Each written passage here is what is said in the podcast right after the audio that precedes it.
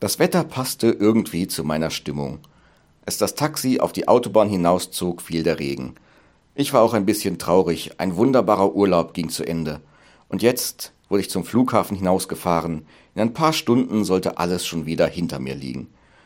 Die Stimmung war gedrückt, draußen war alles grau, der Taxifahrer war auch seltsam wortkarg. Ich saß da hinten, ließ Häuser und Straßen an mir vorbeiziehen und wusste, wie bald der Ernst des Lebens wieder losging.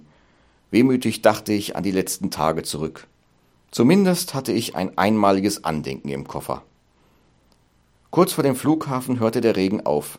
Ein paar Wolken verzogen sich, und als wir von der Autobahn fuhren, sah ich den wunderschönsten Regenbogen über den fernen Bergen stehen. Er hatte kräftige Farben, spannte sich über das ganze Land und war wie ein letzter Gruß.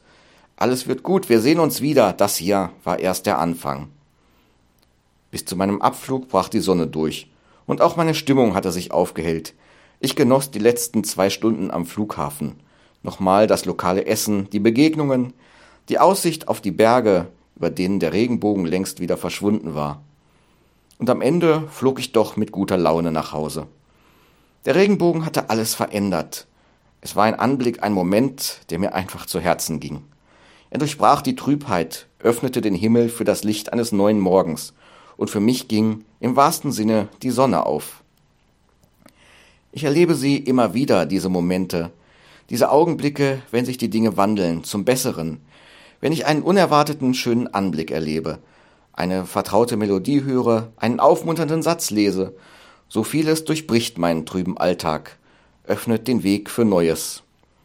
Manchmal muss ich mich einfach nur darauf einlassen, über die Wunder dieser Welt zu staunen, mich all dem Schönen öffnen, es trifft mich immer wieder, gerade in den trüben Momenten, und oft sind es die kleinen Dinge.